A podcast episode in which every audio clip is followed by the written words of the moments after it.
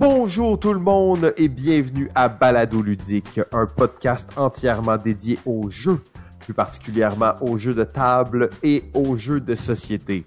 Aujourd'hui, c'est un moment historique pour Balado Ludique. Balado Ludique saison 10. 10, 10, 10. Épisode 1. Je suis Simon et comme ce sera l'habitude pour la saison 10, je suis en, compagnie, de la légende P, P, P, P, P7, l'historien du jeu, Pierre Poisson Marquis. Salut Pierre. Salut Simon. Oh yes, alors là c'est la saison 10. Les... Je suis vraiment excité. Comme je te disais juste avant qu'on commence, Pierre, je suis honoré et je me sens choyé de faire ça avec toi. Vraiment. Là, avec le temps, là, je me souviens les premières fois qu'on t'a reçu à Balado Ludique, à quel point c'était euh, c'était mythique et unique. Et là, je veux pas dire que ça l'est pas, mais là, maintenant, c'est rendu, on se tutoie, on se connaît bien, et euh, je veux dire, je suis tellement heureux de m'embarquer dans cette aventure euh, avec toi pour la saison 10. là, c'est juste moi, là. Il y a personne d'autre. Ben, mais là, bien entendu, les gens vont se questionner où est GF Où est GF Vous vous rappelez, lors euh, de la saison 3-4 de Balado Ludique, on a fait un, truc qui s'appelait Où est Genie euh, On le cherchait, on le cherchait. Eh bien, ce sera notre objectif de trouver GF durant cette saison 10. Euh, bien entendu, vous avez peut-être déjà vu passer sur les réseaux euh, que est euh, entamé des nouvelles aventures dans son existence. Elles ne sont pas contre Balado ludique, mais pour le moment, il doit se concentrer sur des nouveaux projets. On peut, je crois, dire, et une bonne main d'applaudissement pour GF, qui est maintenant le gérant du pub ludique, le Joker à Longueuil. Alors, une grande nouvelle aventure pour Chief en personne. mais bien entendu, on va essayer de le trouver et d'en apprendre plus sur lui au cours de cette saison. Euh, ce sera donc Pierre et moi qui avancerons main dans la main durant la saison 10. Oui, si on peut dire ça, effectivement. Ouais, t'as pas l'air satisfait ça? Ben, je sais pas, je m'attendais pas à ce que tu me prennes la main pour qu'on s'en aille dans les, la saison 10, mais si tu y dis... Ah. ben non, ben on, peut faire ça sans se toucher aussi hein, ou mettre des gants. Euh, alors, c'est quand même une saison assez exceptionnelle, la saison 10.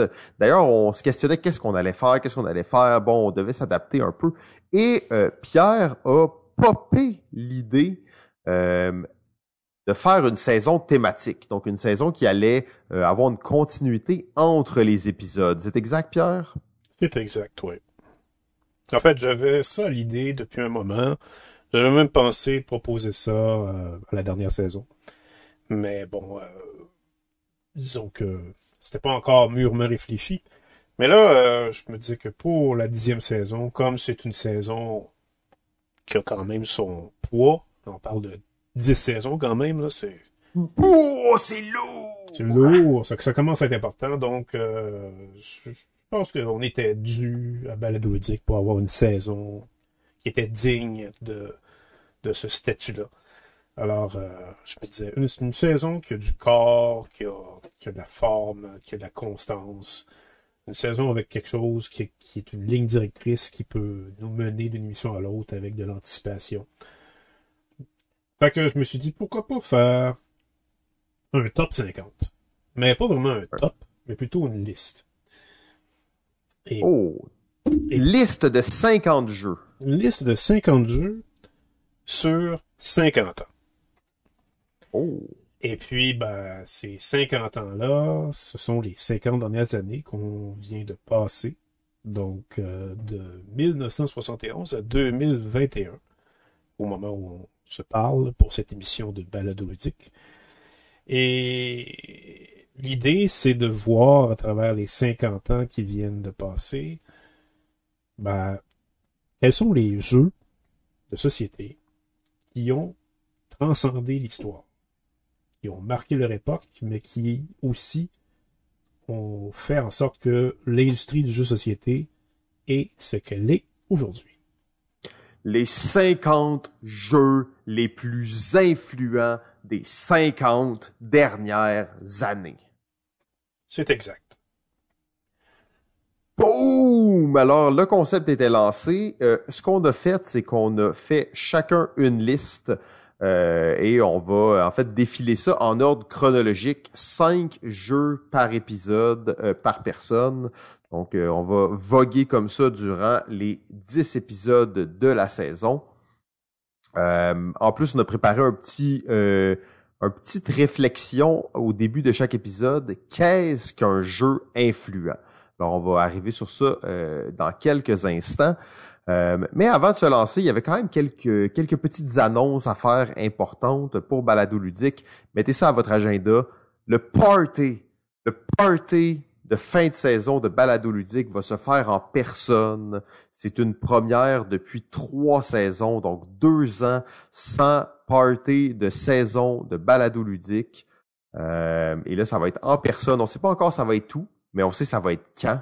Alors, sortez votre calendrier le 9 octobre en après-midi. Euh, en après-midi, en fin de journée, en soirée, en après-midi, en soirée. Donc, le 9 octobre, euh, ce sera le party balado ludique. ça va être cool, Pierre? Ben, c'est supposé de l'être, comme à chaque fois comme à chaque fois. En fait, quand on faisait ça en personne, c'était vraiment cool. Quand on le faisait en virtuel, c'était cool aussi, mais tu sais, ça commençait à être déprimant afin de faire ça virtuellement. Donc là, on va être en personne, on va avoir plein d'invités, on va jouer à des jeux bizarres, ça va être euh, ça va être pas pire. D'ailleurs, peut-être qu'on va jouer à Twister si les, les conditions sanitaires le permettent. Là. Oh, ça serait quand même assez édifiant. Ouais, bien dit, exactement. Euh, sinon, ben, euh, on va reparler du party, bien entendu, mais au moins, là, vous voyez comment on est organisé. Constance et corps au programme. Euh, donc, le, le, dernier point avant de commencer vraiment la saison 10, c'était de remercier infiniment nos Patreons qui sont là depuis le début de la pandémie avec nous, qui nous supportent, qui nous financent, qui aident ce projet-là à exister. Euh, c'est vraiment apprécié d'être là. Si vous voulez rejoindre la nation euh, Balado Ludique, rien de plus simple. Vous allez sur Patreon, vous tapez Balado Ludique et euh, vous nous donnez impunément votre argent. Et de notre côté, on va s'efforcer de faire le meilleur contenu possible. Alors, Pierre, on se lance sans plus tarder. La question qu'on va se poser à chaque début d'épisode, qu'est-ce qu'un jeu influent? Ouais, la question est quand même assez impérative parce qu'en fait, euh, ce qu'il faut comprendre, c'est que euh, on peut dire euh, que les jeux sont influents gratuitement comme ça, mais si on a une liste de critères, si on a finalement un barème qui va définir pourquoi un jeu est influent, ben là, ça va prendre un peu plus de tonus et ça va être un peu plus sérieux comme approche. Et c'est pour ça que on a défini Simon et moi, avant de se lancer dans cette aventure euh, de constance dans la dixième saison, une liste de huit critères qui euh, forgent ce qu'on pense qui est un jeu influent. Et comme euh, il y a huit critères et qu'il va y avoir huit émissions dans cette saison 10, eh ben, on va les annoncer, on va les dévoiler au compte-goutte, ces critères. Et celui qu'on va vous dévoiler aujourd'hui, Simon, tu peux nous le dire? Oui, alors premier critère d'un jeu influent, ils sont pas nécessairement dans l'ordre de l'importance, sont un peu comme ça. On va en parler à, un peu à chaque fois, mais euh, aujourd'hui, on va parler du nombre de joueurs. Euh, on entend par là une communauté qui se crée autour d'un jeu. On pourrait même aller jusqu'à un certain point un culte qui se crée autour d'un jeu. Euh, c'est sûr que le nombre de joueurs est, est un critère d'influence pratiquement indéniable c'est ce qui porte le jeu. Euh, c'est ce qui fait qu'il existe après plusieurs années aussi. C'est ce qui fait qu'il continue d'être joué. Euh, un bon exemple de ça, c'est les échecs et c'est euh, Monopoly, des jeux. ben là, c'est sûr qu'il y a des. On va dire mettons juste les échecs, un jeu d'une très très très ancien, mais qui continue d'être joué de façon ben, de façon importante. Pierre, je te laisse réagir sur ce, ce critère. Ben oui, évidemment, les échecs, euh, j'allais le nommer, mais puisque tu l'as nommé maintenant, j'ai plus rien à dire. Ah. Donc, euh, oui, effectivement, le, culte de la communauté des jeux, c'est euh, assez majeur pour définir comment un jeu est influent. Et on sait, on parle pas juste des jeux de société. Les échecs, évidemment, c'est C'est l'exemple probablement qu'on pense en premier parce qu'il y a des tournois internationaux d'échecs depuis au moins un siècle. Et on sait que les champions internationaux des échecs euh, sont euh, érigés en tant que stars, superstars même internationales. Euh, c'est à ce point que les échecs peuvent revêtir une importance quand tout le monde développe une communauté autour du jeu. Mais les jeux vidéo, par contre, vont aussi avoir le même phénomène. On pense par exemple à la fameuse Major League of Gaming, qui existe, Mhm. existe depuis 2002, qui, euh, qui, euh, qui fait tellement euh, parler euh, et qui, fait, qui attire tellement de participants pour faire des tournois de jeux en ligne, euh, que les, gagnants de ces tournois-là sont à leur façon aussi comme les champions internationaux d'échecs, mais en plus ils deviennent millionnaires parce que les prix sont absolument astronomiques lorsque vous gagnez un tournoi de jeux vidéo dans un Major League of Gaming. Tournois qui sont donnés à chaque année euh, avec des jeux comme StarCraft ou League of Legends qui sont devenus des jeux influents en fait parce que ce sont des jeux qui ont leur communauté monstrueuse sur la planète. Ouais, exact. Et là, on parle de, beaucoup de tournois et tout ça, mais la, communauté, ça vient aussi avec un aspect important qu'on va appeler l'aspect de... Dans, le jeu de société, mettons, on va utiliser les termes de jeu de société, mais de faire des variantes de jeux, de faire des, versions euh, personnalisées de jeux, de faire des extensions maison, de faire tout le... de, de, de 3D printer des pièces spéciales pour des jeux. Euh, de créer des aides de jeu euh, sur mesure. Tout- toutes ces petites choses-là que la communauté fait autour d'un jeu, qui fait que ben, le jeu est plus agréable à jouer, il est plus intéressant, il se renouvelle. Donc, que les, les joueurs s'approprient un jeu, euh, et ça de façon massive, là, aide vraiment au phénomène d'influence pour un jeu. Oui, absolument. C'est c'est effectivement une autre caractéristique d'une communauté. Un jeu peut devenir influent à cause d'une communauté parce que la communauté ne sera pas satisfaite du jeu lui-même. Elle va contribuer à sa popularité en inventant littéralement des suppléments pour enrichir le jeu, des extensions maison si on veut. Et parfois même ces extensions maison vont séduire les éditeurs du jeu et ils vont devenir commerciales. Donc, euh, c'est à ce point que la communauté peut revêtir de l'influence sur un jeu. Ouais, ben quand on prend comme exemple l'un des jeux les plus influents de tous les temps, Terraforming Mars, Oui, ça, Euh, évidemment, euh, on peut en discuter beaucoup. Là. ça, ça sera peut-être un sujet qui va revenir dans la, la saison, là, mais bon.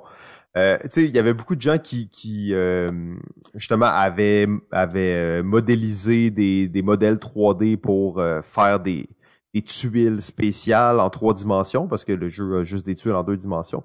Mais dans la version Big Box de Terraforming Mars, ben maintenant il y a des modèles 3D de des différents des différentes tuiles là, qui viennent dans le jeu. là, Oui, mais ça, euh, évidemment, rendre l'expérience plus immersive. C'est surtout parce que le jeu était laid que ça a été fait comme ça. C'est pas parce que le jeu était vraiment bon nécessairement.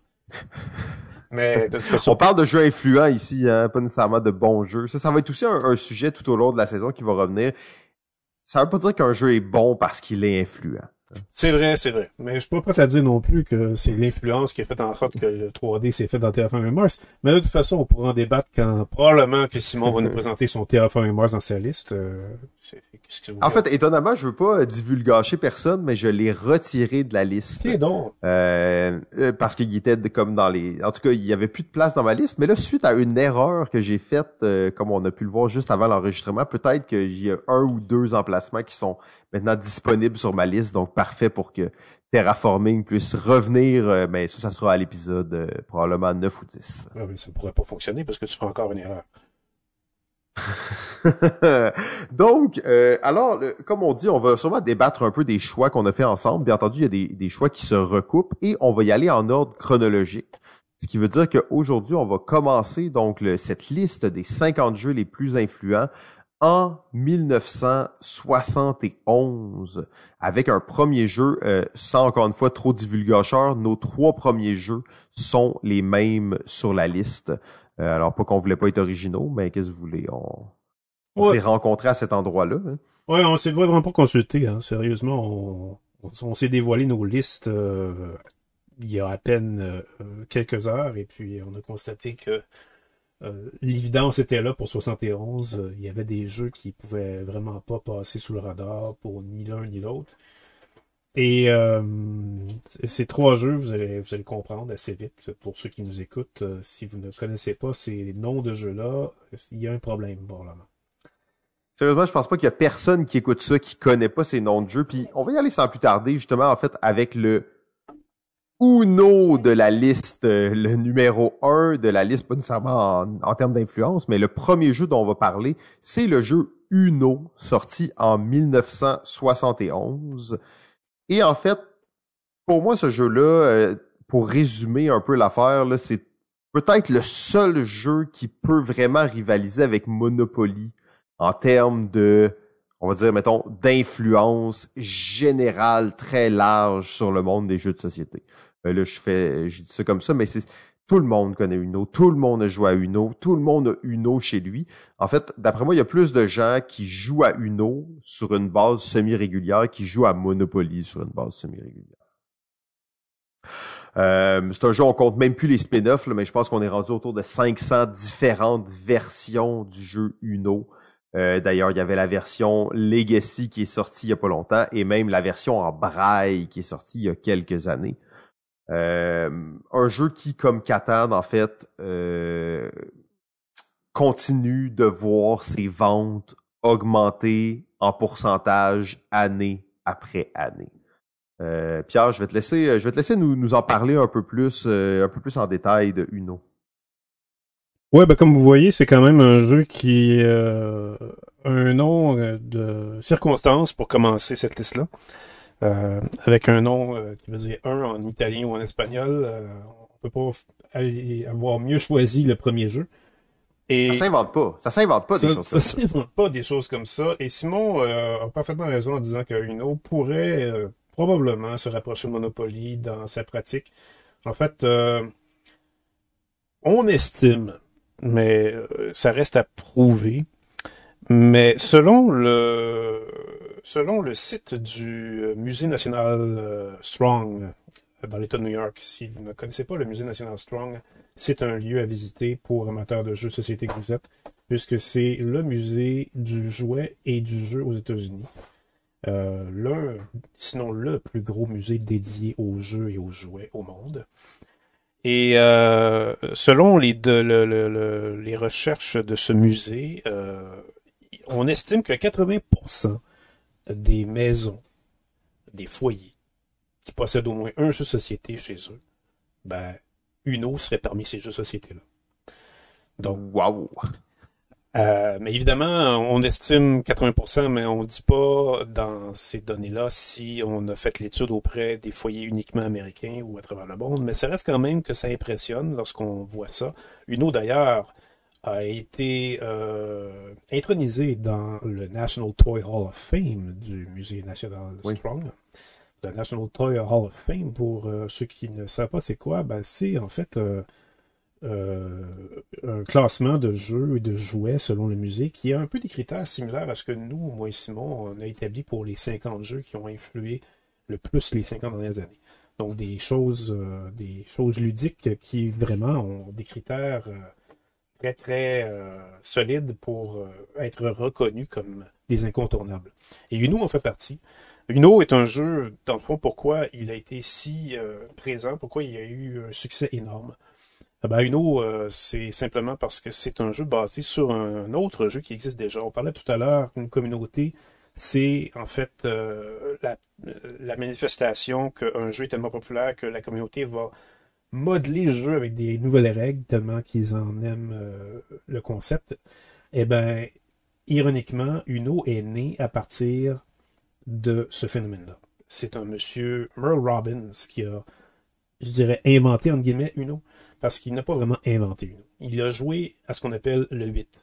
Parce que si vous connaissez Uno, et si vous connaissez le 8, qui se joue avec un jeu de cartes normal, ben, vous avez tout de suite revu et euh, vous avez tout de suite vu finalement les ressemblances entre les deux jeux. C'est, c'est littéralement tellement frappant qu'on se demande qu'est-ce que Uno peut bien avoir inventé.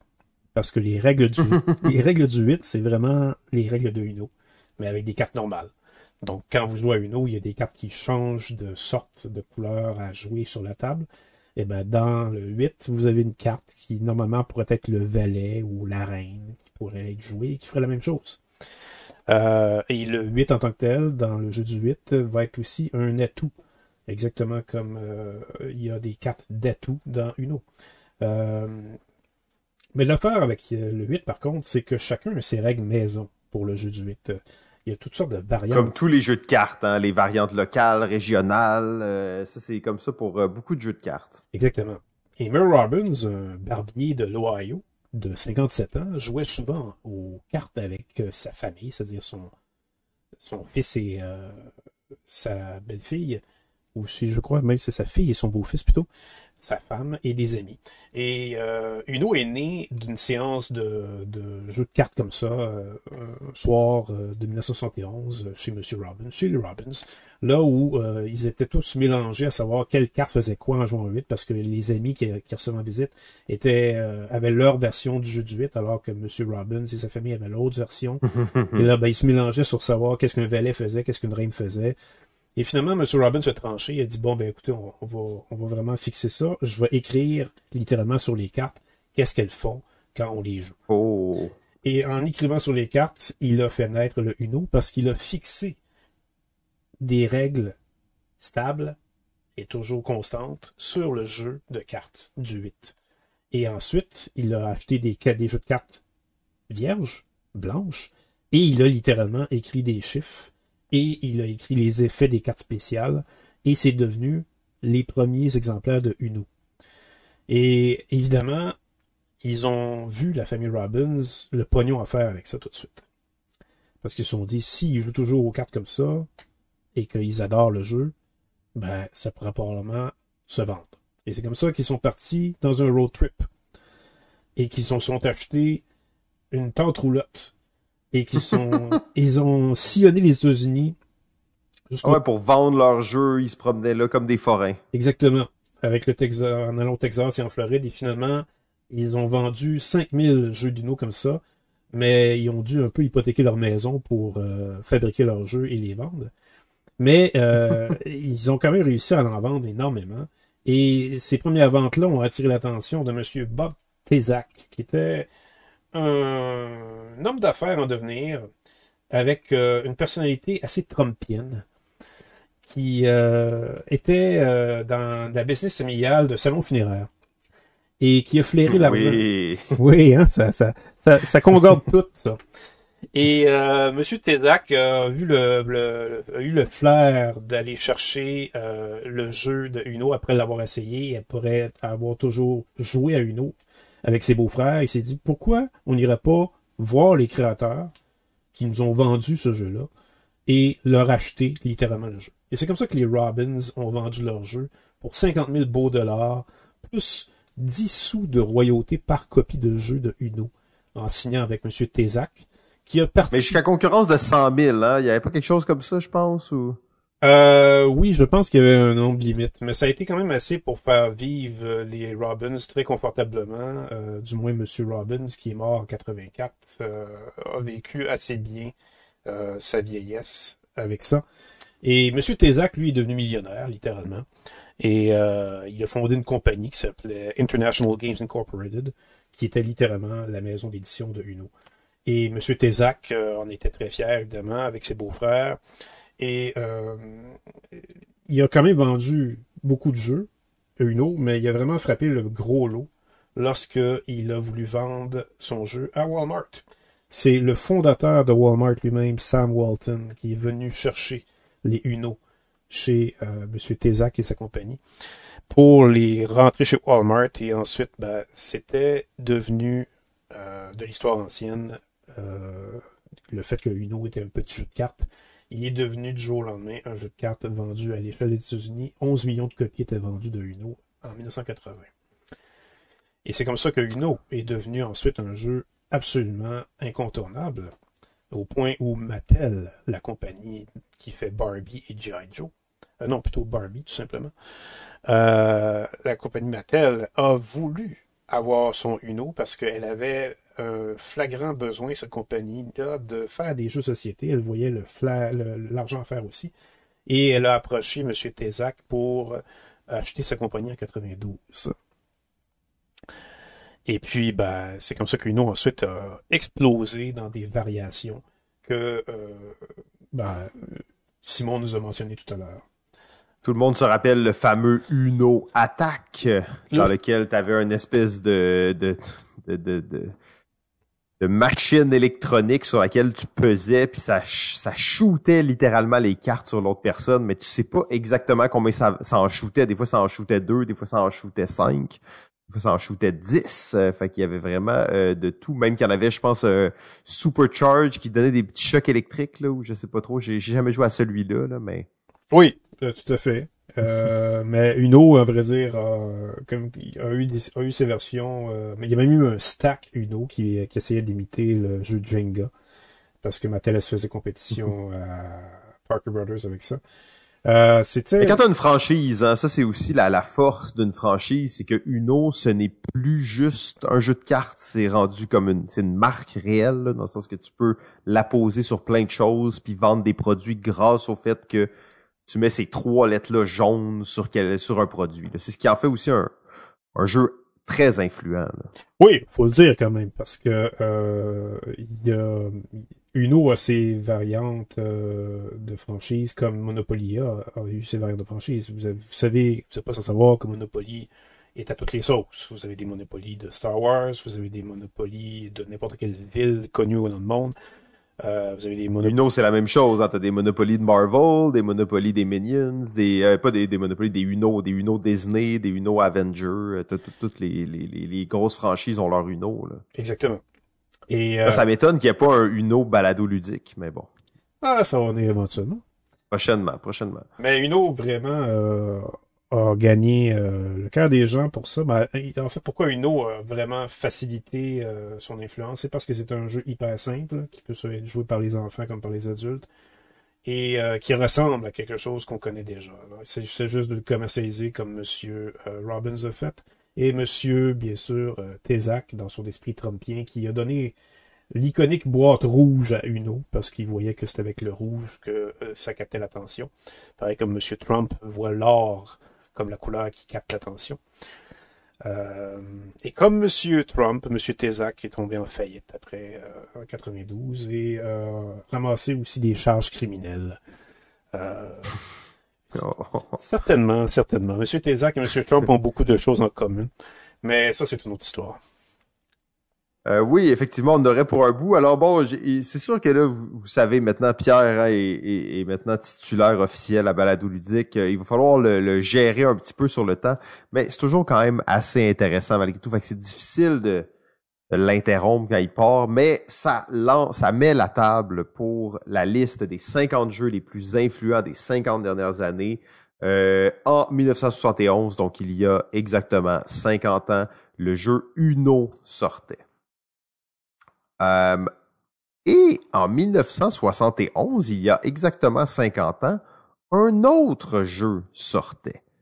Euh, un, jeu, en fait, que Uno, je suis pas nécessairement un fan de Uno, mais le prochain jeu, je suis personnellement un très grand fan de ce jeu. J'ai joué d'innombrables parties quand j'étais jeune et même plus vieux. Euh, c'est un jeu qui a été inventé par un expert en télécommunication en Israël. Euh, sans trop euh, de, de, de fanfare et de parade, il s'agit du jeu Mastermind. Euh, alors, vous savez, ce jeu dans lequel on doit essayer de deviner la combinaison faite par euh, ben, par l'autre joueur, disons, qui est plus une espèce de robot dans Mastermind. Mais tout le monde connaît euh, ce fameux jeu. inspiré d'ailleurs d'un jeu qui s'appelle Bulls and Cow, qui est en fait exactement Mastermind, mais avec des chiffres et, des lettres pour certains, avec des chiffres et des lettres au lieu d'être des couleurs.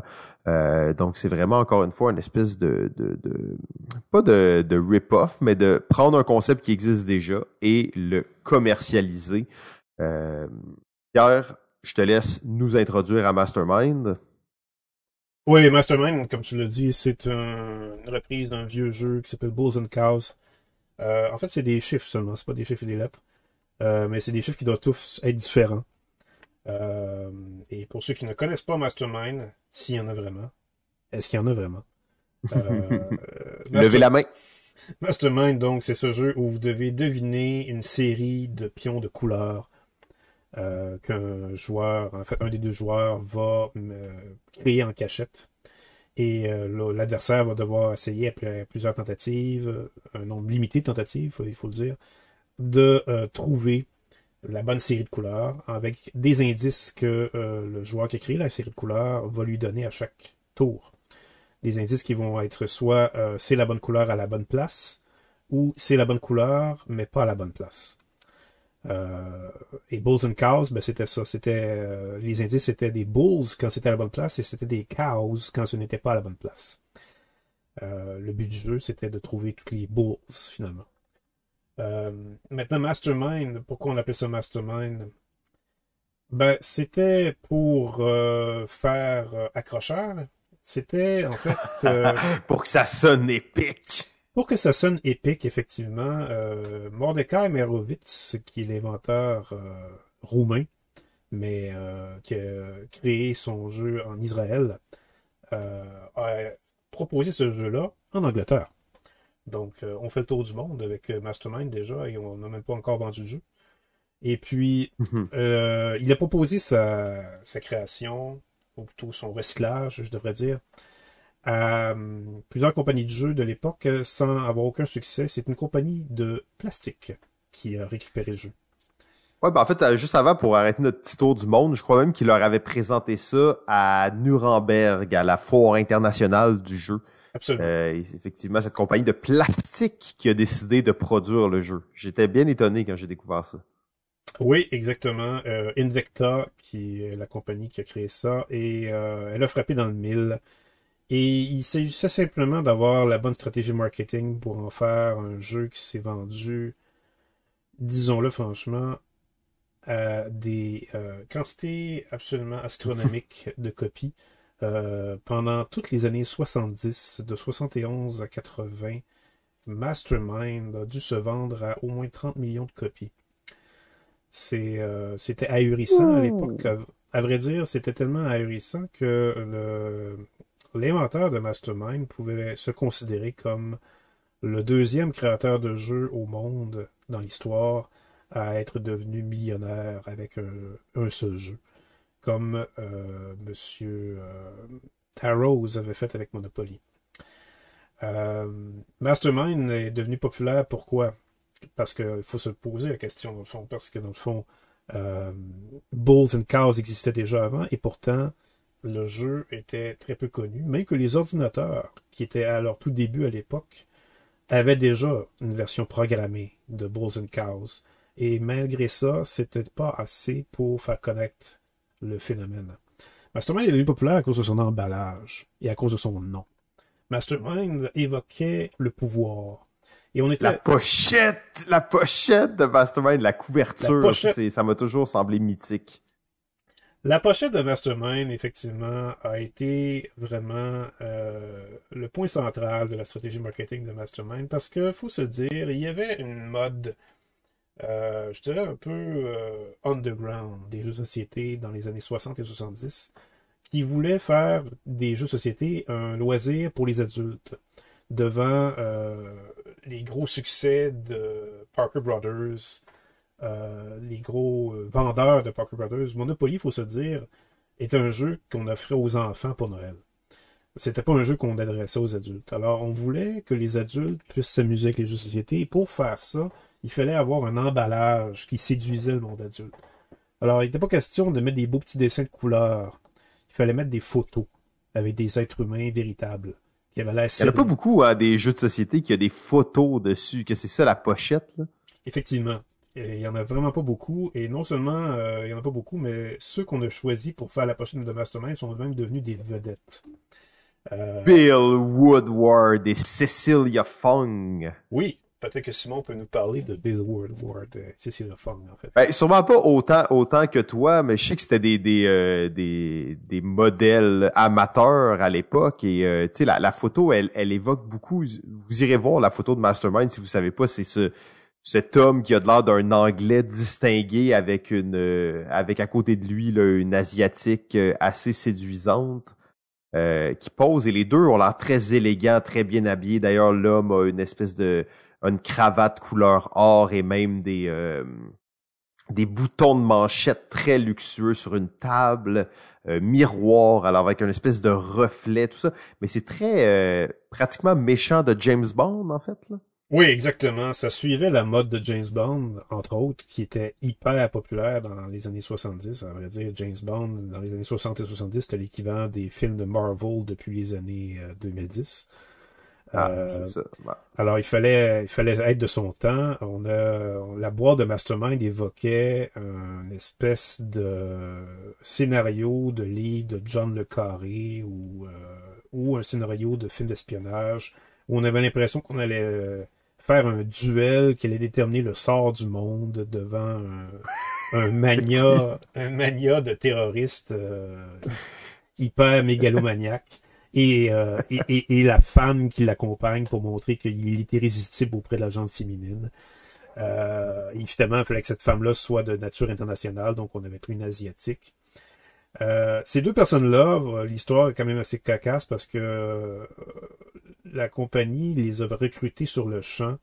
Le monsieur était même pas supposé être celui qui était là originalement. C'était censé être un mannequin, mais le mannequin s'est pas présenté. Alors on a pris ce monsieur-là, qui était le propriétaire d'une chaîne de salon de coiffure.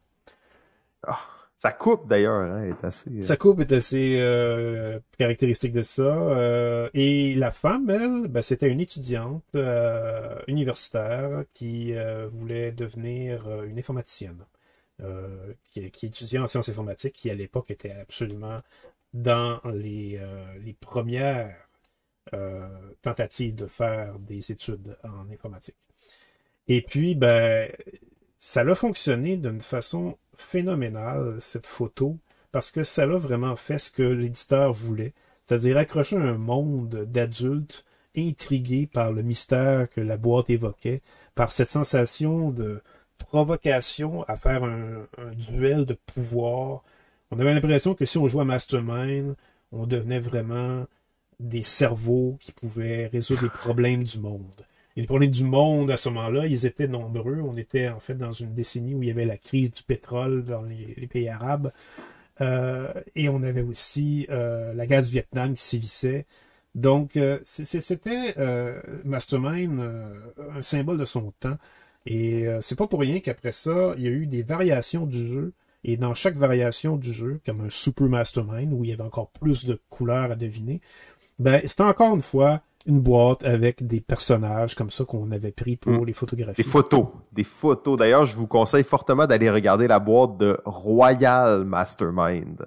Ouais. Euh, je suis pas sûr que ça passera encore en 2021, mais c'est quand même, c'était assez osé. Et ces deux personnes-là ont été repris en 2003 pour Ils ont fait à 30 years later. Exactement. Euh, ils ont fait ça pour euh, montrer qu'ils étaient encore vivants euh, et, et qu'ils étaient encore prêts à faire la comédie. Euh, Monsieur Woodward est mort euh, en 2013, je crois. Mais ils se sont redéguisés euh, de la même façon pour faire l'édition anniversaire de Mastermind. Et puis, ben, ils sont devenus des vedettes euh, entre, entre ce moment où ils ont refait la boîte et le premier exemplaire. Ils sont devenus des vedettes à ce point que la femme s'est donné un sobriquet. Elle s'est appelée Cecilia Masters. Et l'autre, et, et M. Woodward, lui, il s'est fait surnommer Monsieur Mastermind. Il y avait ça écrit dans son passeport. Et on le reconnaissait comme ça. Alors, c'est vous dire le oh, phénomène, le phénomène de masse que ça pouvait, euh, ça pouvait provoquer. Le, le, quand on parle de jeu influent, c'est ça. C'est que ça, trans, ça se transpose dans la culture euh, de façon à créer des vedettes à partir d'une boîte. puis au-delà du jeu, tu sais, puis ce qui est fou, c'est que c'est pas, tu sais, tu le disais, Invicta, là, c'est pas, c'était pas des éditeurs de jeux, là, c'était une compagnie qui faisait du plastique, là. Oui. Euh, fait qu'ils ont comme pris des chemins un peu différents de ce qui était la tendance. Ils ont pas, ils se sont pas nécessairement, ils ont pas été dans le moule là, pour faire un mauvais jeu de mots sur le plastique et ça l'a, ça l'a payé là, à long terme pour la suite. Là. Oui, parce qu'après ça, il y a eu des tournois en plus de Mastermind. Ah ben Mastermind, hein, c'est un jeu de tournoi. Moi, je, je joue qu'en tournoi à Mastermind. Bon, ben voilà. Et puis euh, il y, a, y, a, des personnalités qui adoraient Mastermind. Mohamed Ali disait que Mastermind c'était son jeu préféré. Le Danemark, imaginez-vous le Danemark. Quand on parle de communauté de joueurs, le Danemark a été officialisé comme pays le plus grand consommateur de Mastermind. On ah, c'est tellement bon, ça. ça on dit que, on, en fait, on dit que le Danemark, euh, je pense qu'il y avait, ouais, 80% de la population du Danemark possédait Mastermind. Tout le temps 80% de quelque chose. Oui, parce que ça. On va revenir là-dessus. Oui, oui. euh, Faut, faut pas, faut pas aller en dessous parce que ça a l'air un peu trop faible. Puis si on va au-dessus, ça a l'air un peu trop exagéré. Ouais, c'est ça, c'est ça, exact. Ça fait 80, c'est bon. Euh, D'ailleurs, c'est un peu une stat euh, bidon justement maintenant qu'on est dans les chiffres, mais euh, vous savez que vous avez une chance sur 1296 de d'avoir la bonne réponse au premier tour au Mastermind classique. Donc, une chance sur 1296. Euh, Est-ce que ça vous est déjà arrivé d'avoir la bonne réponse au premier tour, d'avoir... T'as-tu déjà arrivé, toi, Pierre? Moi, ça m'est déjà arrivé au deuxième, je pense. Au deuxième. Deuxième, c'est pas pire, mais au premier, là, c'est assez exceptionnel. Ouais.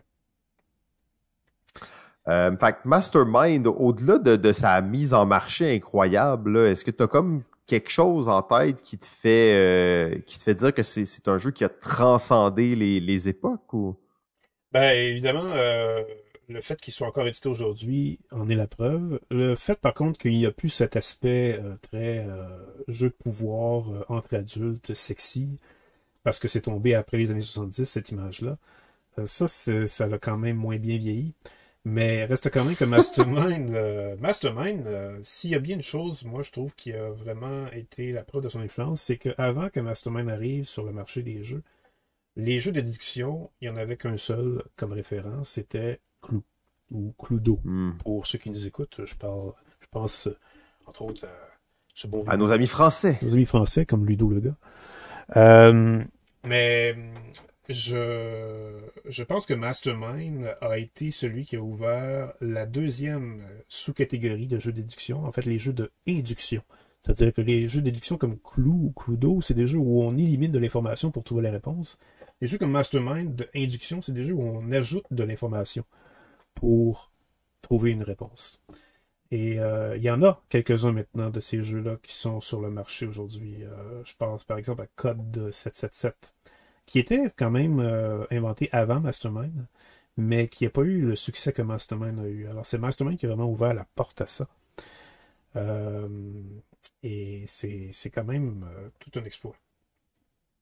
Effectivement, parce que Mastermind, malgré justement tout ce branding autour du jeu, reste quelque chose d'assez simple. Euh, on voit que la, la moyenne des, des euh, pour résoudre les, les euh, le problème, c'est habituellement entre 4 et 6 essais. Là. Fait que c'est pas nécessairement quelque chose qui est comme très, très, très élevé comme niveau, mais t'as l'impression que ton QI monte quand t'es bon à Mastermind.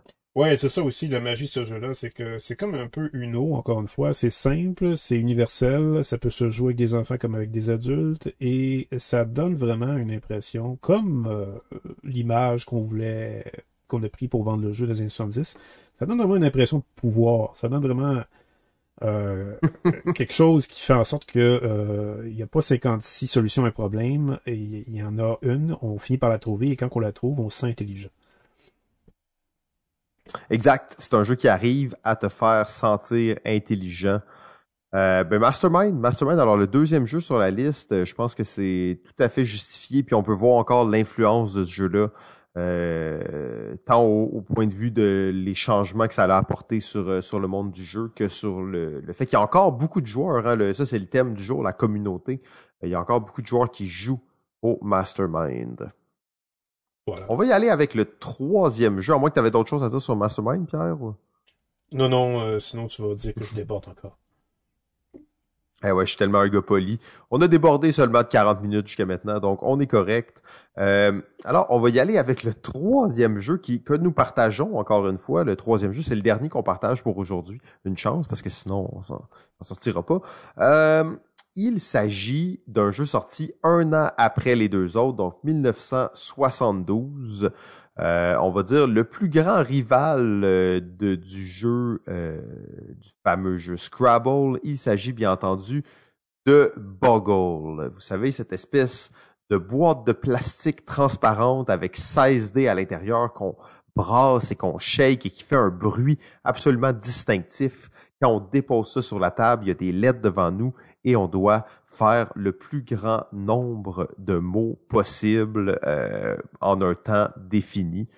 Euh, d'ailleurs, le mot le plus long qu'on peut faire, euh, je crois que c'est en anglais, en tout cas, c'est inconséquentiellement. Inconscient. je sais pas si on peut le faire en français. À voir.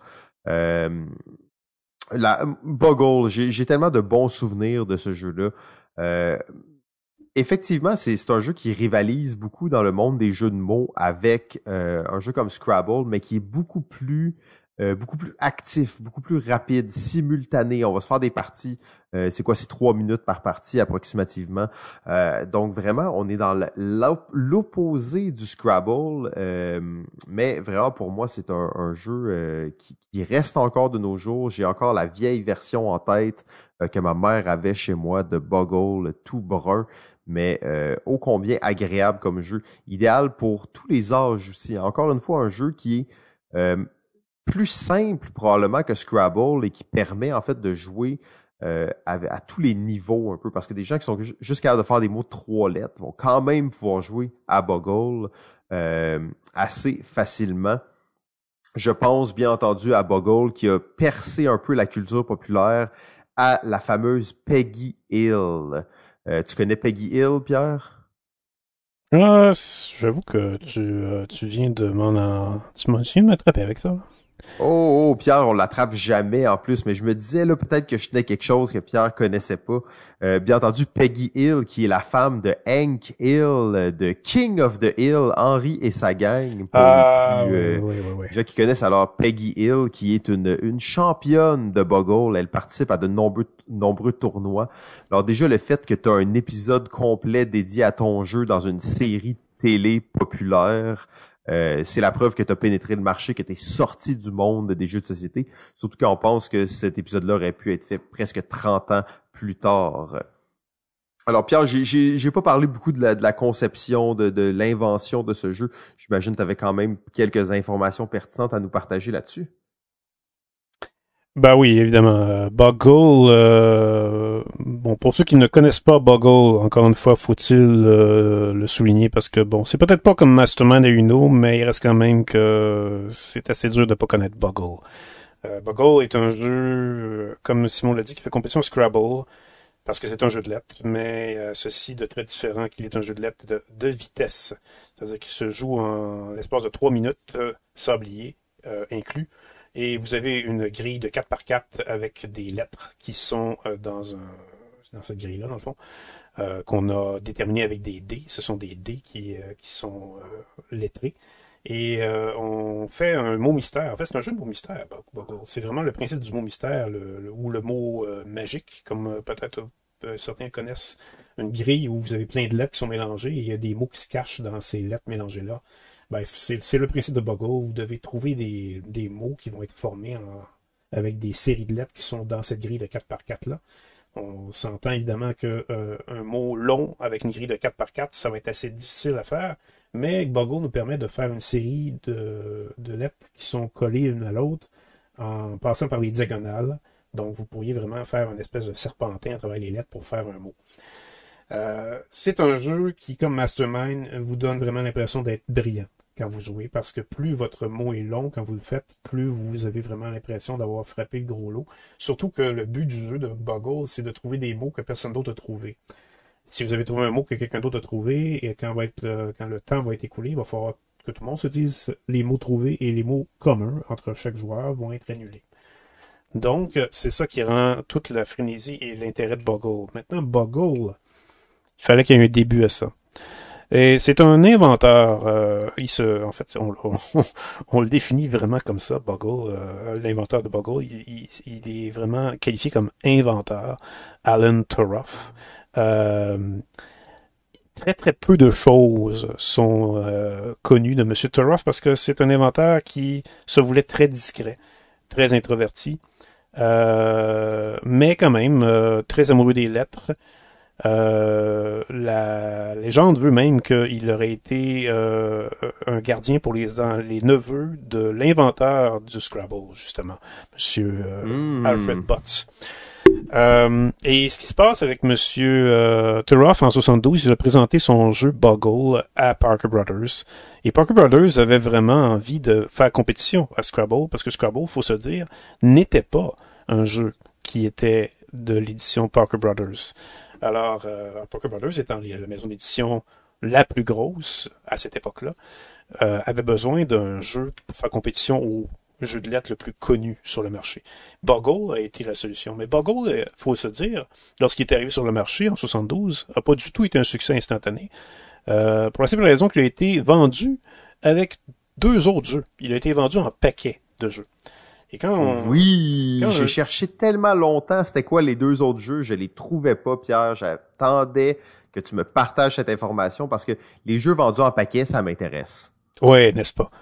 Les jeux vendus en paquet euh, ont la réputation de ne pas toujours avoir un succès, euh, même que c'est assez rare que le succès pour le paquet du jeu complet soit au rendez-vous, parce qu'il y a toujours un jeu dans le paquet qui finit toujours par éclipser les autres. Mais en même temps, ce jeu-là doit être très très fort pour être capable d'éclipser les autres et en plus d'avoir une carrière à lui tout seul. Ça a été le cas de Boggle en 72 euh, en fait 73 même qu'il est sorti avec un jeu qui s'appelait Fluster et un autre jeu qui s'appelait Grapple.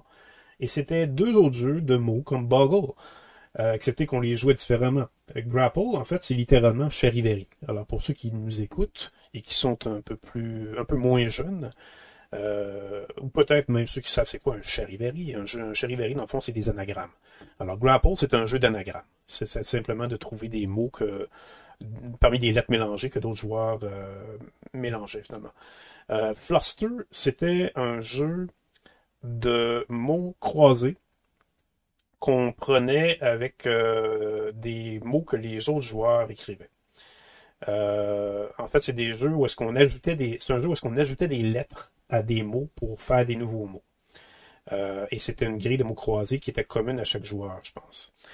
Mais les deux n'avaient pas eu euh, le reluisant que Boggle avait, parce que Boggle avait cette, euh, cette fascination où la vitesse était en jeu. Et puis, il y avait aussi ce, cette, ce défi de faire un jeu avec, avec des dés, finalement, qui sont, qui sont lettrés, et d'en faire quelque chose de, vraiment euh, différent de Scrabble. Euh, parce que ça se jouait tous en même temps, alors que, ce que les autres jeux se jouaient tous tour par tour. C'est ce qui faisait la force de Boggle, c'est que vous attendiez pas votre tour. Maintenant, Boggle n'était vraiment pas le premier jeu qui utilisait des dés avec des lettres, et ce n'était vraiment pas le premier jeu qui se jouait où tout le monde jouait en même temps avec des lettres. Par contre, Boggle avait cet attrait à cause de son emballage, son espèce de quadrillé, son moule quadrillé, avec euh, euh, cette espèce de, euh, couvercle en transparent, en plastique transparent, et ça en faisait un objet finalement que non seulement vous pouviez jouer avec, mais vous pouviez aussi le transporter et jouer quand vous voyagiez avec. Cette, cette boîte-là transparente, elle était du design de M. Bill Cook, qui était en fait euh, le, le co-inventeur de Boggle, pourrait-on dire. Quand tu parles justement, de que c'était des inventeurs qui ont inventé Boggle, il y a, il y a tout cet aspect de la boîte, c'est le jeu, tu sais, comme il y a, il y a quelque chose d'intéressant là-dedans qui est un produit encore une fois unique, qui est vraiment un, un- un produit designé tel quel qui a, qui a sa force. là. Oui, exactement. Mais c'était la force de Boggle, effectivement, d'être un objet ludique. Euh, c'est Mhm. c'est un jeu et c'est un objet ludique et qui s'adressait aux adultes parce que euh, Boggle, Fluster et Grapple, quand vous regardez les boîtes, c'est exactement comme Mastermind. C'est des boîtes qui essayaient de jouer sur cette tendance des années 70 à vouloir présenter des jeux qui s'adressaient aux adultes. Alors, on avait des adultes photographiés sur les boîtes. Mais ça n'avait vraiment pas l'aspect sexy de Mastermind. Par contre, euh, Barker Brothers n'avait pas compris le marketing que Invecta avait compris. Euh, et, et, et c'est pour ça que Boggle, dans, en 72-73, n'a pas eu du tout le succès escompté. Il a fallu relancer une campagne publicitaire de Boggle en 76, où cette fois-là, on n'a pas du tout fait appel à des photos d'adultes. On a simplement mis l'emphase sur l'objet ludique lui-même, le boîtier avec le couvercle transparent et une boîte euh, assez simple dans son apparence, euh, même un peu cute à la limite, avec fond bleu. Et on a mis l'emphase de la publicité sur les revues. Le Cosmopolitan, par exemple, une revue américaine quand même du haut gratin intellectuel. On, mettait des publicités de Boggle dedans parce qu'on voulait s'adresser aux gens intelligents. Et, et, on a, et ça a fonctionné. Ça a vraiment fonctionné. À partir de ce moment-là, la Parker Brothers a compris comment s'adresser à son public et il a fait des publicités de Boggle dans plusieurs autres revues américaines ensuite. Et c'est de revue en revue que Boggle a décollé et qui s'est vendu à des millions de copies en l'espace de dix ans. Et est devenu un phénomène de masse avec une communauté. Euh, avec des variations de Boggle, dont j'ai chez moi d'ailleurs. Euh, ils, ont, trouvé faire des manières de former Boggle, de croiser Boggle avec le fameux Twister, euh... Oh, oh, oh, Faut que tu fasses des mots en te promenant sur, euh, Mais le, sur le tapis. Le tapis n'avait pas des pastilles de couleurs, c'est des lettres finalement. Il faut épeler un mot en touchant les lettres avec ses mains et ses pieds. Euh, ah, et ça s'appelle euh, Body Boggle finalement. Une autre version de Boggle très intéressante qui est apparue dernièrement dans les 6, 7, 8 dernières années qui s'appelait Boggle Flash. Aux États-Unis, ils l'ont commercialisé sur Scrabble Flash, qui est un Boggle avec euh, des euh, petites euh, des petits objets. En fait, c'est des c'est des appareils intelligents miniaturisés. ces appareils intelligents, en fait, c'est des, des, mini-écrans où est-ce qu'on voit des lettres se former. Et quand vous collez les deux appareils ensemble, 1, 2 et 3 et 4 et 5 appareils ensemble, eh bien là, ça peut former un mot. Si vous avez par exemple S, A et C, ça va faire, ça va faire le mot sac. Sauf que si vous placez les trois petits écrans, un avec le S, un avec le A et un avec le C ensemble, et là, ça va flasher parce que les appareils vont être assez intelligents pour s'apercevoir que vous venez de former le mot sac. Et ça, c'est une autre façon de faire un Boggle. Euh, et Boggle a aussi eu son émission télévisée en 94. Oui, je me demandais si tu allais nous parler de ça. Donc, euh, c'est vous dire, encore une fois, le phénomène culturel que Boggle a, mm incité et finalement a, eu comme influence. Parce que maintenant que Boggle est, considéré comme un jeu influent, ben, on peut dire que c'est, après Scrabble, le jeu de lettres le plus vendu. Et il a instauré aussi une autre façon de jouer à des jeux de lettres. Parce qu'avant Scrabble, on jouait à des jeux de lettres de façon très relaxe. Comme j'ai dit, il y avait d'autres jeux de lettres qui se jouaient en vitesse avant Boggle, mais aucun n'avait eu le succès de Boggle. Maintenant, les jeux de vitesse avec lettres c'est monnaie commune, monnaie courante, et, mhm. même, je dirais que on voit plus souvent des succès de jeux de lettres avec vitesse que ceux qui n'ont pas de vitesse. Ben oui, parce que ça favorise les petits mots, hein, souvent. Donc, euh, c'est comme un plus, euh, on va dire, jeu d'ambiance que jeu euh, convivial. Oui, exactement. Et Alan Turoff, d'ailleurs, est devenu une vedette temporaire je dirais, éphémère. Sur son passeport, c'était écrit Monsieur Boggle. Non, non, mais c'est c'est quand même un auteur de jeu qui a été connu pour s'être marié dans le plus gros magasin de jouets, le plus célèbre magasin de jouets des États-Unis qui s'appelle FNO Schwartz à New York, euh, où il y a une salle de poupées, euh, qui est une salle, disons, réservée VIP. Il s'est marié dans cette salle avec une femme Euh, une femme qui travaillait chez Avon et qui faisait des jouets pour Avon. Ah, des jouets pour Avon? Oui, oui, oui. Wow. C'est rendu trop poussé, cette histoire-là. Euh, on va tout de suite euh, passer au, au, prochain. Là, là, il nous reste deux jeux à faire, mais en réalité, il nous reste quatre jeux à faire. Oui. fait que je, je, je sais qu'on veut aller quand même assez vite, mais là, on touche la limite qu'on s'est donnée pour, pour notre épisode. Donc, on, on, va devoir plus limiter un peu les, les prochaines interventions.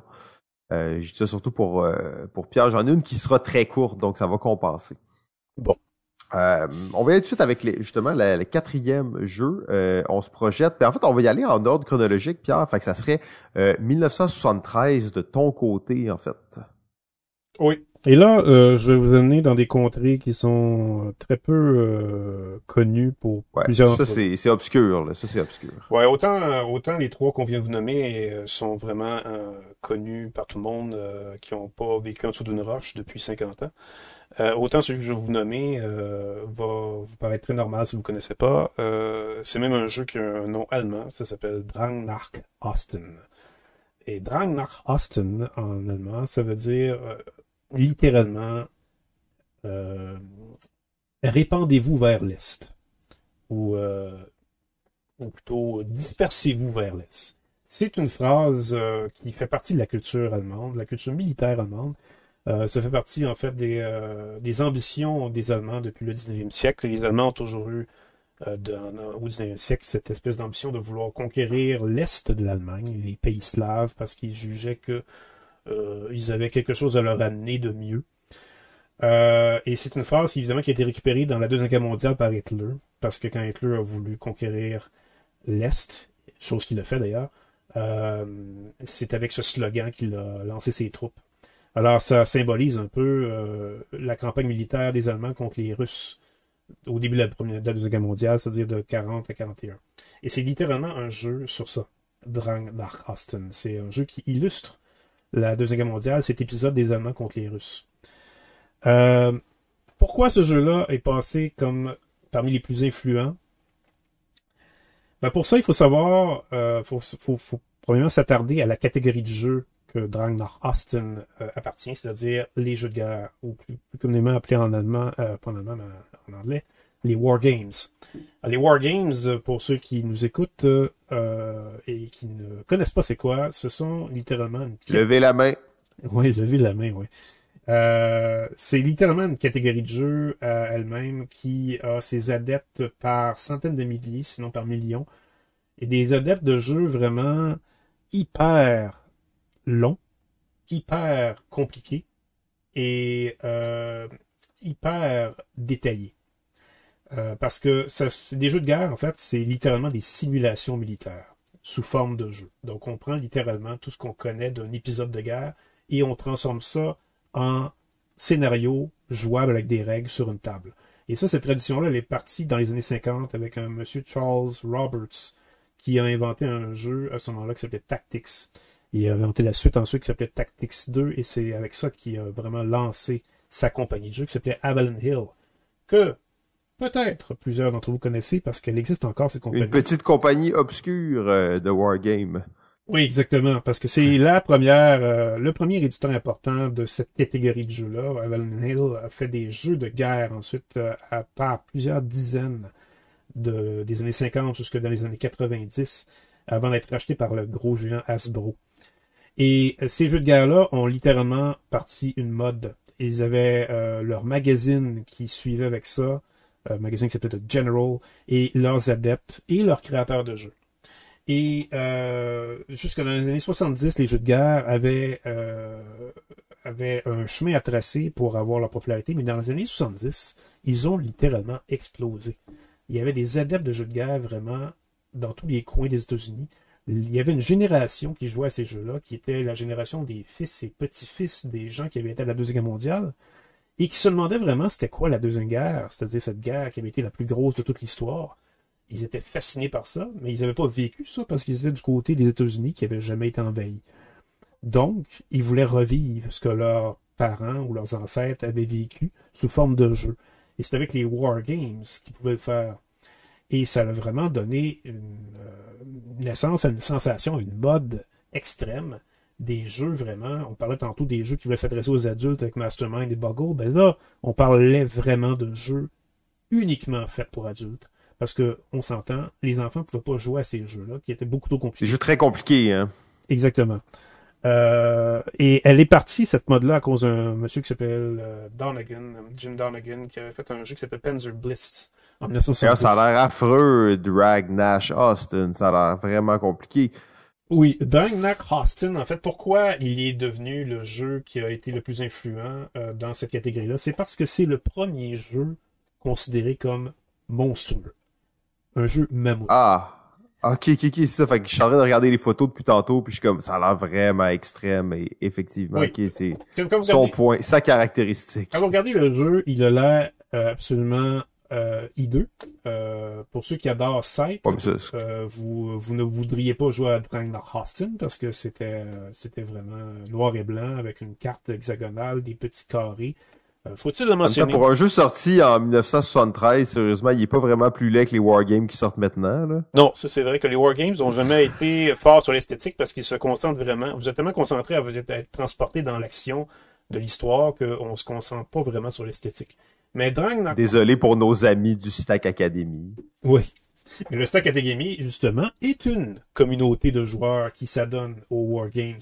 Et c'est la preuve que c'est des jeux qui peuvent être influents. Mais le, un des plus influents, c'était Dragnar Austin, étant donné que c'était le premier jeu monstrueux. Quand je parle de jeu monstrueux, c'est que peut-être certains d'entre vous qui nous écoutez avaient déjà joué à Twilight Imperium, qu'on considère comme un jeu qui dure une éternité parce que ça peut durer 6-7 heures.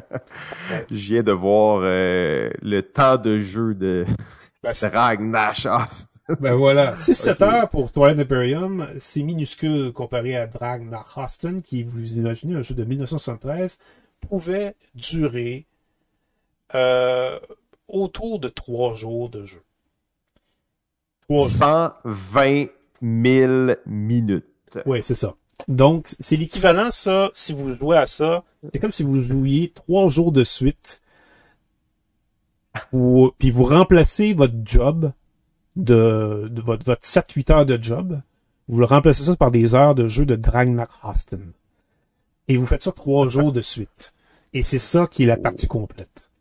Et qu'est-ce qui, qu'est-ce qui fait que ce jeu-là, finalement, a marché? Parce que, on vous dit ensuite, mais pourquoi je voudrais jouer un jeu comme ça alors que j'ai quand même une vie et que j'ai quand même euh, d'autres choses aussi qui peut m'empêcher de jouer ben c'est à ce point que ce jeu-là pouvait fonctionner. C'est que il arrivait vraiment à vous absorber d'une façon tellement réaliste dans la guerre que vous oubliez littéralement votre quotidien. Vous plongiez dans le jeu. Et c'était vraiment du jamais vu. Avant ça les jeux pouvaient essayer de le faire il y avait d'autres jeux de guerre qui avaient essayé de faire ça avant, mais jamais pouvoir avoir des durées aussi monumentales que ça, avec un nombre de, de quantité de pièces monumentales aussi. Imaginez, 1792 pièces avaient, avaient été incluses dans ce jeu-là. Et c'était... Ouais, là, juste pour vous dire, tu sais, les, les pièces, là, c'est, c'est des petits morceaux de carton, là. Oui, mais petits morceaux de carton qui sont tous distincts, hein, parce qu'ils sont tous représentants, ils, représentent tous des troupes ou des chars, des, oui, ou des chars d'assaut ou euh, des avions. Euh, écoutez, c'est, monumental comme, euh, comme expérience. Et les joueurs qui pouvaient en- qui auraient pu jouer à ça pouvaient en parler et, et, et pouvaient vraiment devenir complètement gaga devant ça. Et quand je vous dis que la mode des jeux de guerre était dans les années 70, c'est parce qu'il y avait des centaines de milliers de ces jeux-là qui se vendaient. Pas des jeux aussi monumentaux dans leur durée que Dragnar Austin. Mais je vous parlais de Panzer Blitz tantôt qui a, qui a vraiment contribué à cette mode en 1970. Panzer Blitz s'est vendu à 350 000 copies dans les 30 ans qui ont suivi son, sa création. C'est quand même pas des millions comme Boggle ou Mastermind ou Uno, mais c'est quand même... Pour un jeu qui dure 120 000 minutes, c'est Oui. quand même assez exceptionnel. Ben, Dragnar Austin, euh, c'est pas vendu à 350 000 copies. Mais Dragnar Austin, par contre, ils ont fait le palmarès des meilleurs jeux de guerre dans la revue de General à la fin des années 70, en 1977. Et tous les joueurs de jeux de guerre, les amateurs de jeux de guerre s'entendaient pour dire que le meilleur, c'était Dragnar Austin.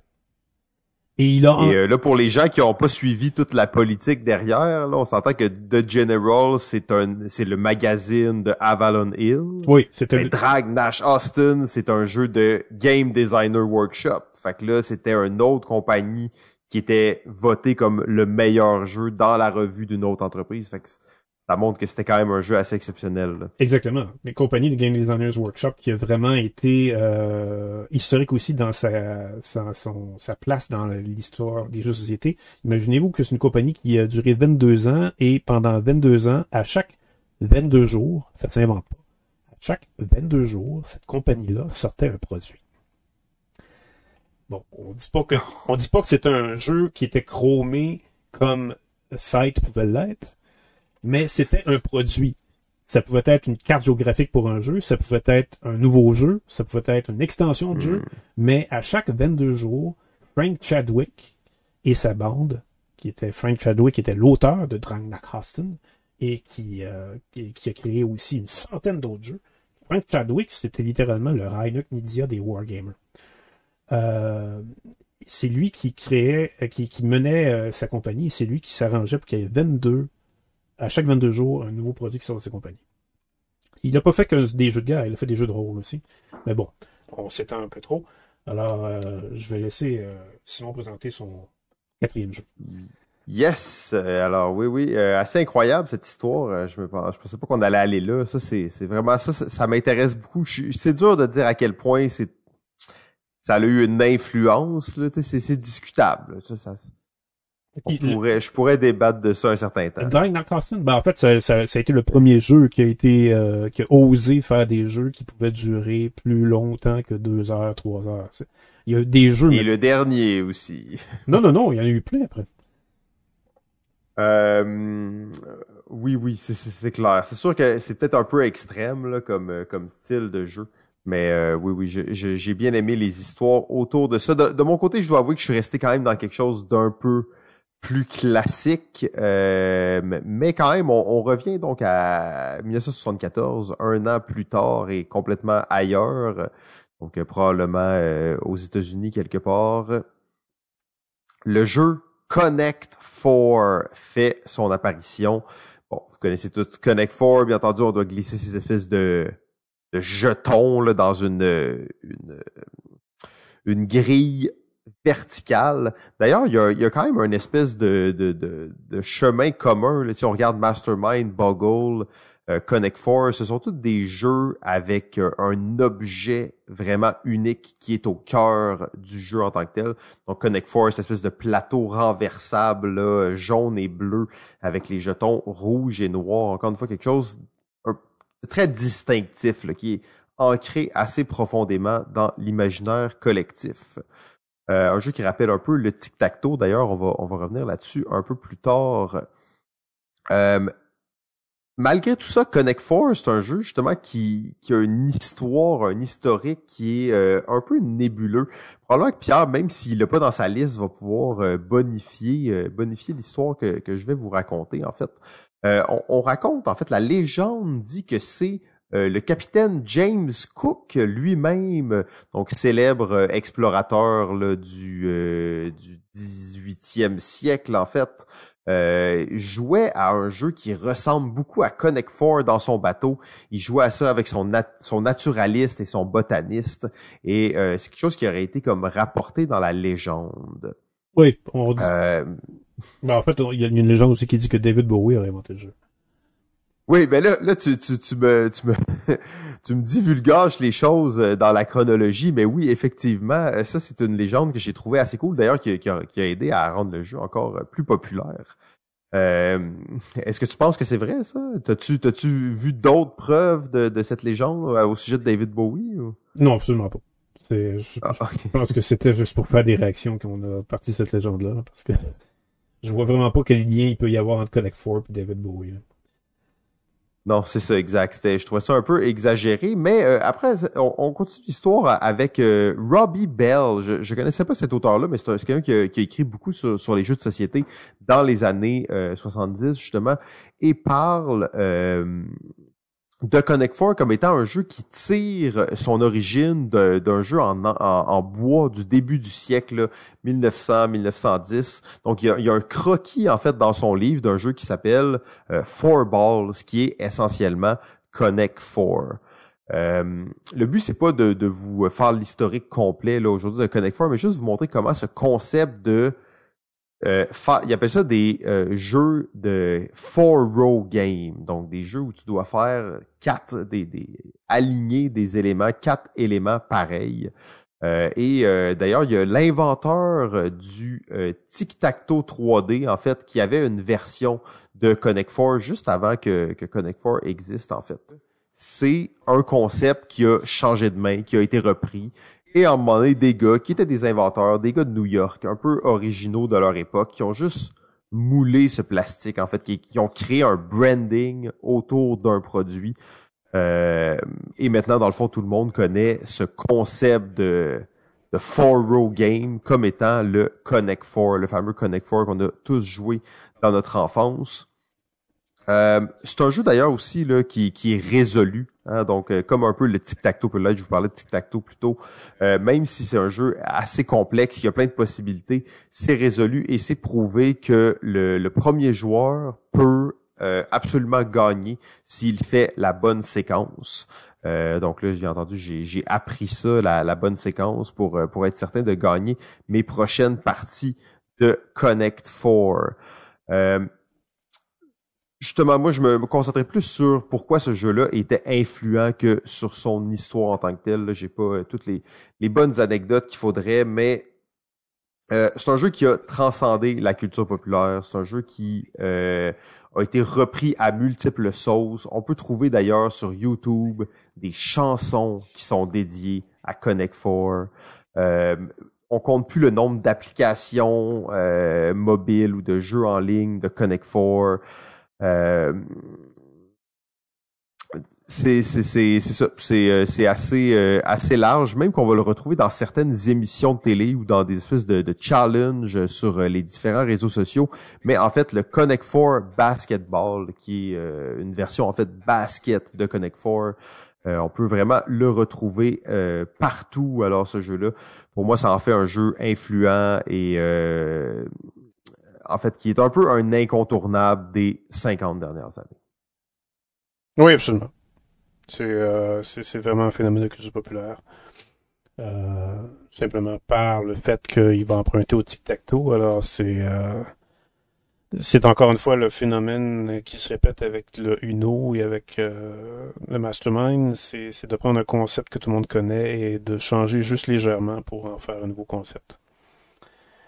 Euh, ben, c'est fou, ça marque en fait aujourd'hui que tu dis ça parce que c'est vrai que c'est ça. Puis au début, au début de, de, l'épisode, on parlait des communautés, ok, les, communautés qui font les jeux. Euh, dans, le jeu vidéo euh, et même dans, le jeu de rôle, peut-être c'est quelque chose qu'on voit plus souvent, mais les modes. Les, donc on prend un jeu et on le mode, on le modifie. Donc dans, dans le terme, dans, dans le jeu vidéo, c'est assez commun qu'on prenne un jeu. D'ailleurs, tu parlais de League of Legends. League of Legends est issu d'un, sans faire toute l'historique, d'un mode de Warcraft 3. Donc, des gens avaient modifié Warcraft 3 pour en faire un autre jeu, mais en réutilisant les mêmes concepts. Et ça devient des jeux qui sont excessivement populaires par la suite. Ben, il y a toujours, euh, je dirais, un marché pour ce genre de produit. Euh, on va toujours s'adresser à ceux qui jouent moins à des jeux quand on va vouloir faire un produit comme ça parce que forcément, ils vont moins connaître les jeux pour s'apercevoir, euh, je dirais, de l'arnaque, entre guillemets. Ouais, mais en même temps, les, jeux dont on parle, c'est des jeux cultes et tout ça. Puis là, j'ai regardé un peu notre liste pour les prochains épisodes, puis je me rends compte que c'est un concept qui va revenir quand même plusieurs fois, que les jeux cultes sont des jeux qui sont pratiquement directement issus d'un autre jeu qu'il y avait avant. Euh, donc, quand même euh, des jeux assez intéressants, mais bon, on, dévie un petit peu de, la chose. On va passer euh, au dernier euh, jeu aujourd'hui. Alors, 1974. Pierre, on reste dans la même année. je te laisse introduire ce jeu. Oui, le jeu que je vais vous parler a en fait été inventé en 1969, mais il a été commercialisé en 1974 pour la première fois chez Intellect Games, qui est une compagnie euh, britannique euh, de jeux, puisque c'est un Britannique qui a inventé le jeu. Un Britannique, euh, ma foi, qui a ses lettres de noblesse pour les amateurs de jeux de société. Bah, en fait, il faut quand même être amateur de jeux de société depuis assez longtemps pour connaître ce monsieur-là, parce qu'il ne produit plus vraiment de jeux aujourd'hui mais il est quand même un nom assez réputé. Euh, justement pour le jeu que je vais vous parler, parce qu'en plus d'être un créateur de jeux, c'est un historien des jeux. Il, euh, oh. il, a été consulté assez régulièrement lorsqu'il fallait faire des films d'époque Euh, et on vous, et, ou dans les scénarios de films, on voulait faire jouer les personnages à des jeux de société. C'est lui qu'on consulte pour savoir comment on joue à ces jeux-là à cette époque-là. Euh, et c'est un monsieur d'ailleurs qui a écrit des livres encyclopédiques de jeux. Il a écrit d'ailleurs le Oxford euh, Encyclopedia of Card Games. Euh, je parle de David Parlett, ça va dire, qui a créé son jeu Le lièvre et la tortue, Hare and Tortoise, euh, en 1974. Le lièvre et la tortue, pour ceux qui ne connaissent pas, euh, peut-être ont joué à d'autres éditions de ce jeu, parce que s'il y a bien un jeu où il y a eu plusieurs éditions, c'est ce jeu-là.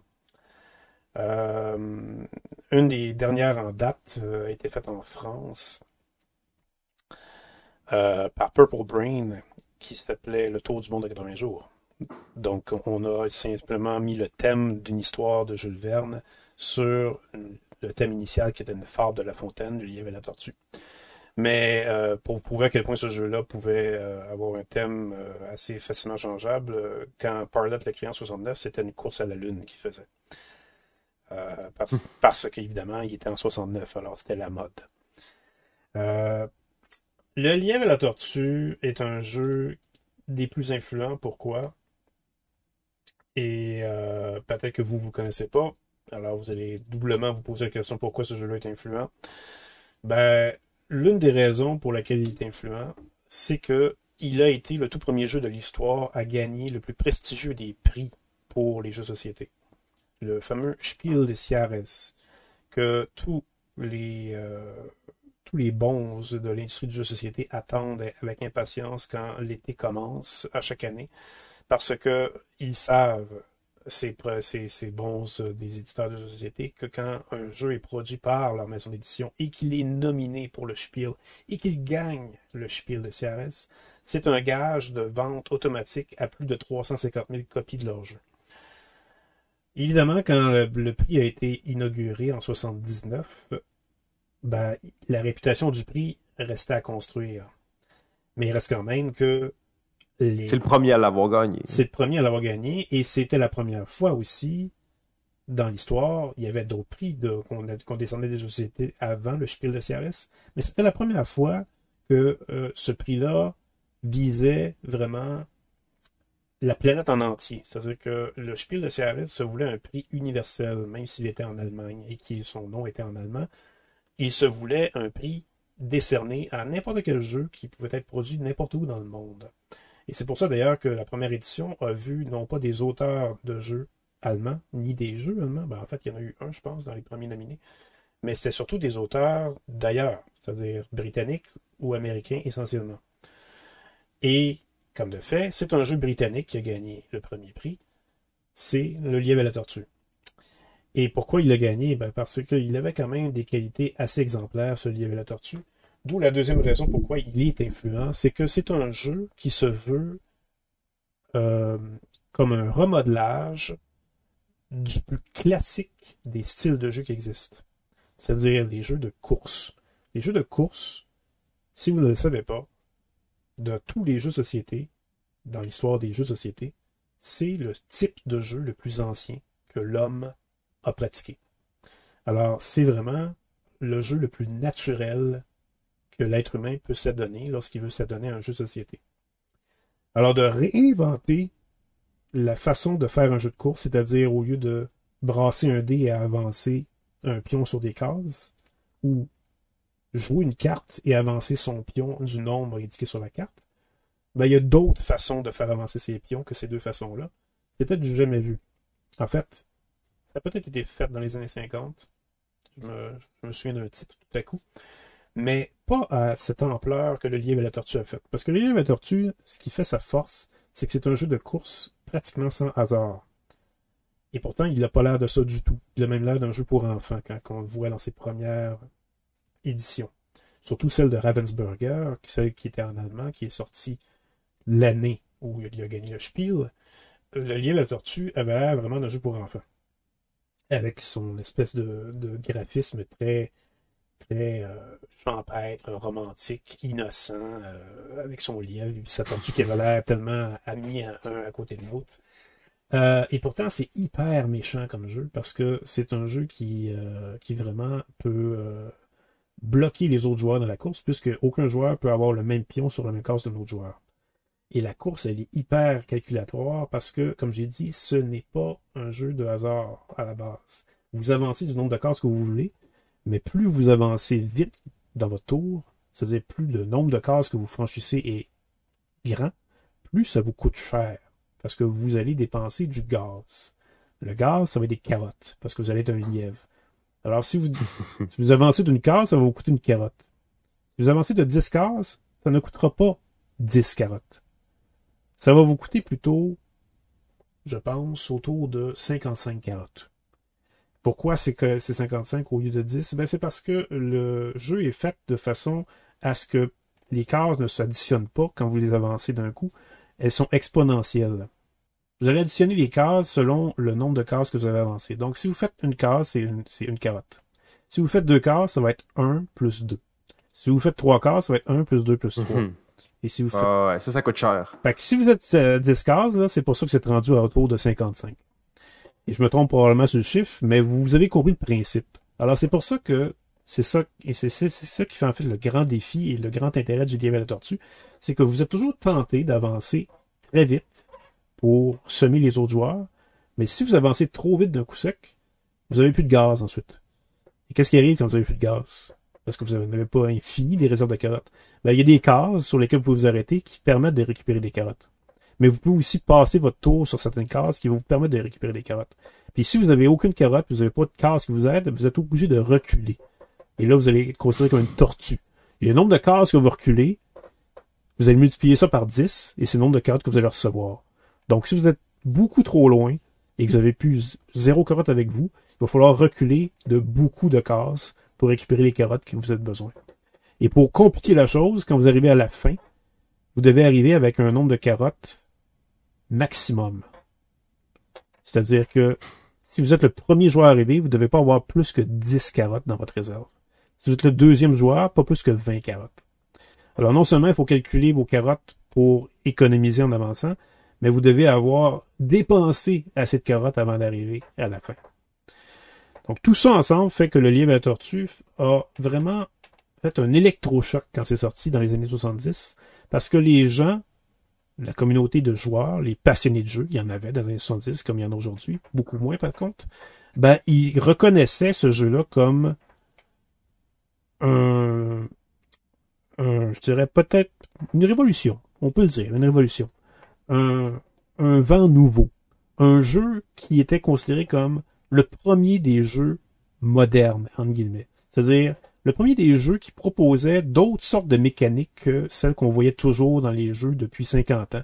C'est-à-dire, lancer un dé, avancer un pion, ou une carte, avancer un pion. Euh, faire des choses finalement où le hasard était beaucoup trop dominant. Ouais, ben, tu sais, ça, ça reprend un peu l'idée de Mastermind, de Boggle, de de faire des jeux qui sont pas nécessairement pour les enfants, de, de voir le jeu pour un autre public, en fait. Oui, exactement. Le problème, par contre, c'est que l'emballage en a un peu souffert. Ah oui, non, mais ça, c'est affreux, en fait, là, pour ça. Je, je, comprends que ça a pris, en même temps, le prix existait pas, là, mais il a quand même gagné le Spiel 5-6 ans après être sorti. Là. Oui, tout à fait. Mais au moins, ils se sont rattrapés parce qu'il y a quand même eu euh, énormément d'éditions. Ensuite. Ouais, mais en plus, tu regardes celle de maintenant, puis elle est pas nécessairement plus intéressante, en fait. Hein. Euh... En tout cas, j'ai l'impression qu'il y aurait moyen. On a vu des, des, des génies de, de mise en marché et de branding sur les précédents jeux, mais dans ce cas-ci, j'ai pas l'impression qu'on est là, là, On est comme plus dans une espèce de, de jeu qui a de la misère à trouver son identité. Hein. Le fait que le thème a tellement changé aussi, comme tu dis. Euh, oui, oui, tout à fait. Euh... Je me demande si est-ce que est-ce que Around the World euh, ça, ça, fonctionne bien? Euh, il est quand même assez beau. Euh. Oui, Around the World fonctionne bien, je dirais, parce que le thème colle quand même plutôt de façon cohérente là, parce que dans dans le, le Tour du monde de 80 jours, dans le fond, c'est l'histoire, c'est que le, le, héros de l'histoire, Phileas Fogg, fait un péri pour faire le tour du monde de 80 jours avec les moyens du temps, c'est-à-dire pas d'avion. Euh, donc, euh, il faut qu'il calcule, euh, quand, vous faites avancer votre pion, vous devez calculer le nombre, je pense, de tickets que vous avez dépensé pour, pour avancer le plus vite possible. Et, quand vous avancez, ben, vous devez arriver avant tout le monde. Ça représente un peu les 80 jours contre lesquels vous allez courser. Si vous reculez, c'est parce qu'il y a, des, il y a, il y a un, inspecteur dans le, le, Tour du monde de 80 jours qui essaye d'empêcher Phileas Fogg de réussir sa course. Euh, et puis, ben, ça représente ça un peu, le, quand vous reculez dans, dans le, jeu. Mais reste quand même que le livre et la tortue est devenu la, la, le thème emblématique parce que pas mal toutes les éditions autres que ça. ce thème-là. Ouais. Même les éditions pirates, parce que c'est ça aussi. Euh, avoir de l'influence quand vous êtes euh, quand vous êtes un jeu de société qui a de l'influence, c'est que euh, le jeu est tellement connu qu'on va essayer de créer des éditions sans même demander à l'auteur de créer une édition. Ouais, des vrais rip-offs, genre des, des, vrais. On copie le jeu puis on le vend. Oui, c'est ça. Donc des éditions tchèques ou des éditions euh, espagnoles, euh, euh, des éditions hongroises. c'est des éditions plus obscures dans des pays qu'on n'est pas habitué de voir qui sortent des jeux. Et, et pourtant, c'est c'est vraiment le livre à la tortue. Là.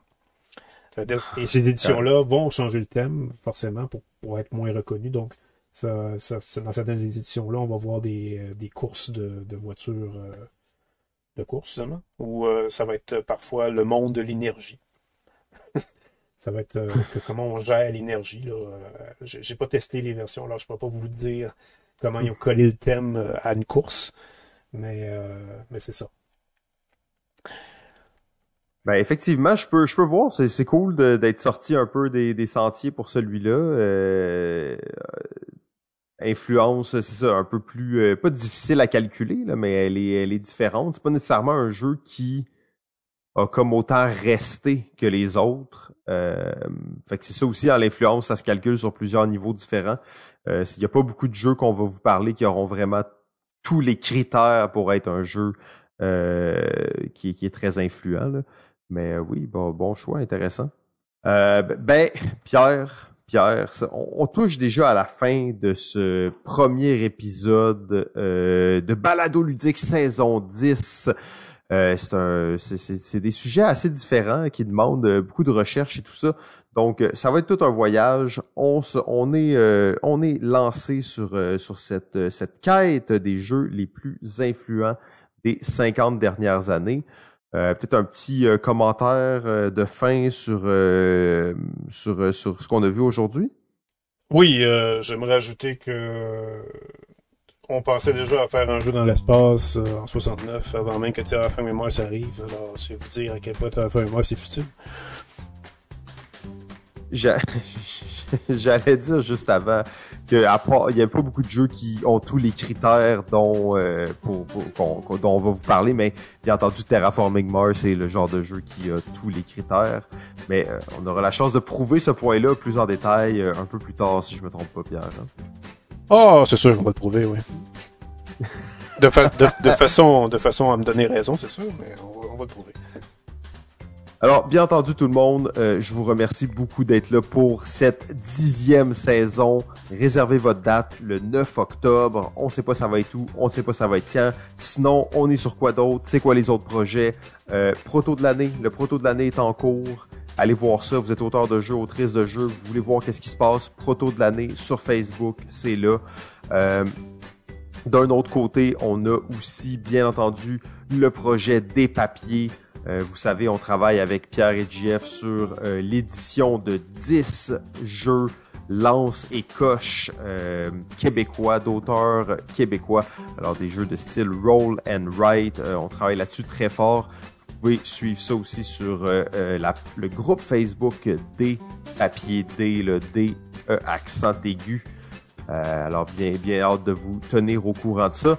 Euh, sinon, ben, pour les autres, pour les fans, on se retrouve la semaine prochaine. Euh, et Pierre, sur ce, je te souhaite une très bonne journée. Vraiment.